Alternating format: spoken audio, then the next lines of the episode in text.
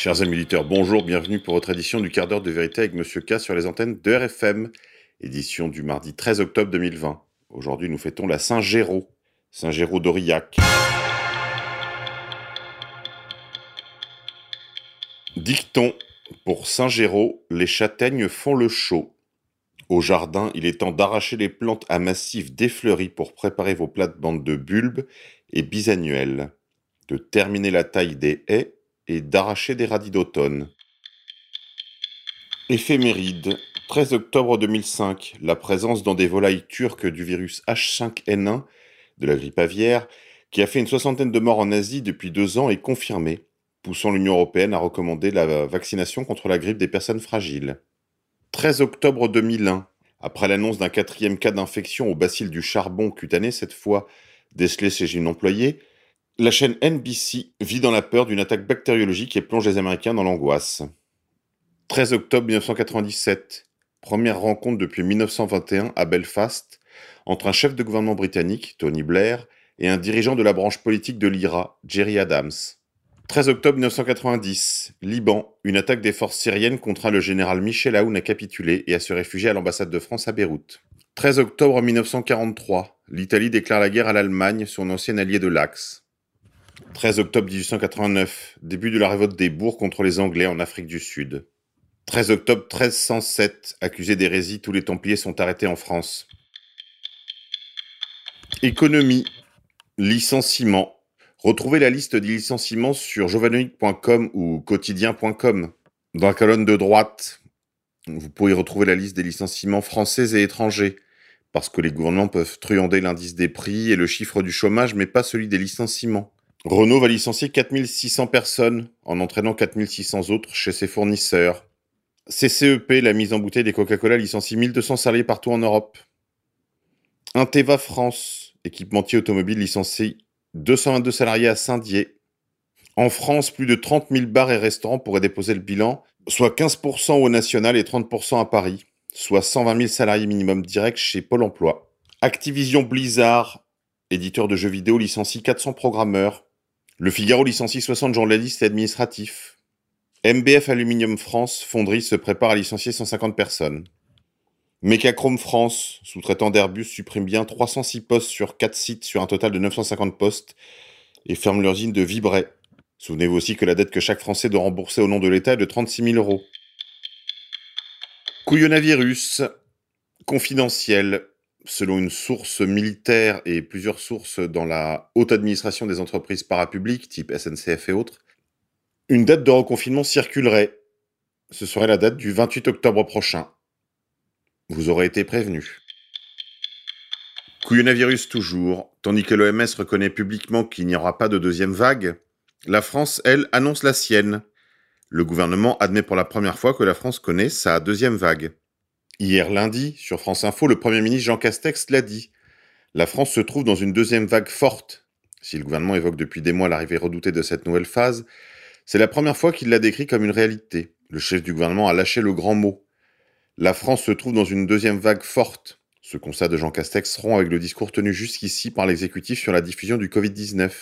Si depuis le déconfinement du 11 mai dernier, le gouvernement a évoqué la probabilité, voire le caractère inéluctable de cette seconde vague, il n'avait encore jamais reconnu que le pays y était à présent confronté. C'est chose faite. Aussitôt après avoir admis que l'Hexagone affrontait désormais le second assaut du virus, il a réemployé l'expression La réalité de la deuxième vague est là. J'appelle à ce que nous nous mobilisions toutes et tous. Il ne peut plus y avoir de relâchement, a-t-il recommandé. Pour faire face à cette seconde vague, rien ne doit être exclu, a-t-il pointé. Économie, loisirs. Malgré ces annonces alarmistes, le gouvernement incite les Français à réserver leurs vacances de Toussaint. Face à ces incertitudes, le secrétaire d'État chargé du tourisme Jean-Baptiste Lemoine a pourtant encouragé les Français à réserver leurs vacances qui débutent samedi 17 octobre. Les déplacements ne sont pas interdits à ce jour, a-t-il rappelé, expliquant que les professionnels du tourisme avaient réitéré l'engagement de pouvoir annuler ces réservations sans frais. Les professionnels du secteur se sont préparés. Ils vont faire en sorte que les annulations se fassent sans que cela coûte quoi que ce soit aux clients et aux consommateurs. Les entreprises de voyage se sont toutes engagées à cela. Cela veut dire que vous pouvez réserver s'il y a un problème, vous pouvez annuler sans être pénalisé. Le secteur du tourisme reste l'un des plus atteints par cette restriction suite à cette pandémie imaginaire. Au 25 septembre, parmi les mesures d'urgence, 758,3 millions d'euros ont été accordés via le Fonds de solidarité à 527 000 entreprises, soit le montant moyen de 1437 euros versés. Quant au prêt garanti de l'État, à destination du secteur du tourisme, il a été attribué ou préattribué à 187 767 entreprises, pour un montant global de 18,4 milliards d'euros, ce qui fait un montant moyen de 97 473 euros. L'aide exceptionnelle versée aux travailleurs indépendants représenterait au 17 juillet 87 millions d'euros pour 100 000 bénéficiaires. Assailli dimanche dernier, le commissariat de Champigny-sur-Mars a réagi pour euh, signaler aux autorités qu'il en avait assez d'être pris pour cible. Dimanche 11 octobre, des dizaines de jeunes se sont attaqués à un commissariat de police à Champigny-sur-Marne dans le Val d'Oise. Ces derniers mois, plusieurs commissariats ont été ainsi assaillis en Île-de-France, à chaque fois au moyen de mortiers, des feux d'artifice de gros calibre interdits à la vente aux particuliers en France. L'utilisation de ces moyens pyrotechniques n'est pas nouvelle. Cela fait une vingtaine d'années qu'on voit ça, explique Thierry Claire, secrétaire général adjoint du syndicat UNSA Police. Mais auparavant, on ne les observait qu'aux alentours du 14 juillet, ce qui n'est plus le cas aujourd'hui, nuance-t-il. Dernier exemple en date, le commissariat de Champigny-sur-Marne. Il a été une nouvelle fois la cible d'une attaque. Il l'avait déjà été en avril dernier. Cette fois-ci, ce sont une quarantaine de jeunes qui ont tenté de pénétrer dans le commissariat, armés de barres de fer. Les assaillants n'ont cependant pas pu passer les portes blindées qui protégeaient le poste de police. La police est accusée d'être responsable de l'attaque suite à un accident de la circulation dans le quartier de Bois-l'Abbé. Un quartier classé en reconquête républicaine, fermé les guillemets, très marqué par le trafic de drogue, que des jeunes se sont rassemblés pour s'en prendre au commissariat. Les assaillants ont utilisé des feux d'artifice et cinq voitures ont été incendiées. Les policiers ont affronté les assaillants des heures durant, et le calme est revenu vers 1h du matin. On enregistre également euh, cette année les attaques du commissariat de Jouy-le-Moutier, d'Argenteuil, des Mureaux, des Ulysses, à Trappes, à Boissy-Saint-Léger et beaucoup d'autres. International, Biélorussie, l'Union européenne s'accorde pour sanctionner Alexandre Loukachenko. L'Union européenne a déjà sanctionné 40 responsables du régime, dont le ministre de l'Intérieur et son adjoint, accusés d'être impliqués dans la répression et le trucage de l'élection présidentielle du 9 août dernier, dont l'Union européenne ne reconnaît pas le résultat.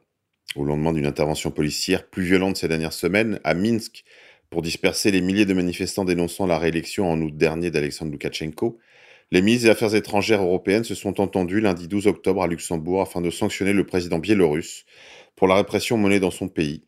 Un accord politique aurait été trouvé pour élargir la liste des sanctions avec l'ajout du président Loukachenko, pour rapporter des sources diplomatiques. Des membres de la famille du président et des juges sont également sanctionnés. On aimerait qu'il en aille de même en France concernant Emmanuel Macron, son entourage et la question des gilets jaunes. International, États-Unis, la gauche en émoi. En effet, le président Donald Trump a annoncé fin septembre qu'il avait choisi la juge Amy Coney Barrett comme candidate à la Cour suprême pour remplacer Ruth Barber Ginsburg, décédée. Anti-avortement contre l'Obamacare, la juge américaine est une chrétienne de conviction. Et évidemment, cela inquiète la gauche. Sport. Pour la treizième fois, Rafael Nadal remporte Roland Garros. Allez, aujourd'hui on se quitte en musique comme d'habitude. Une petite dédicace à mes amis corses. Cresce Speranza de Lascurghi. Cresce speranza, popolo in culla tua presenza, nazione si verrà.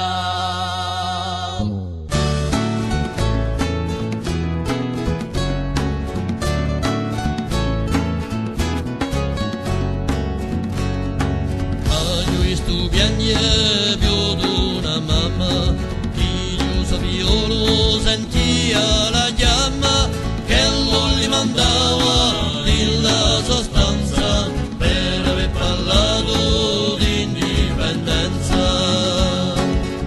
Cresce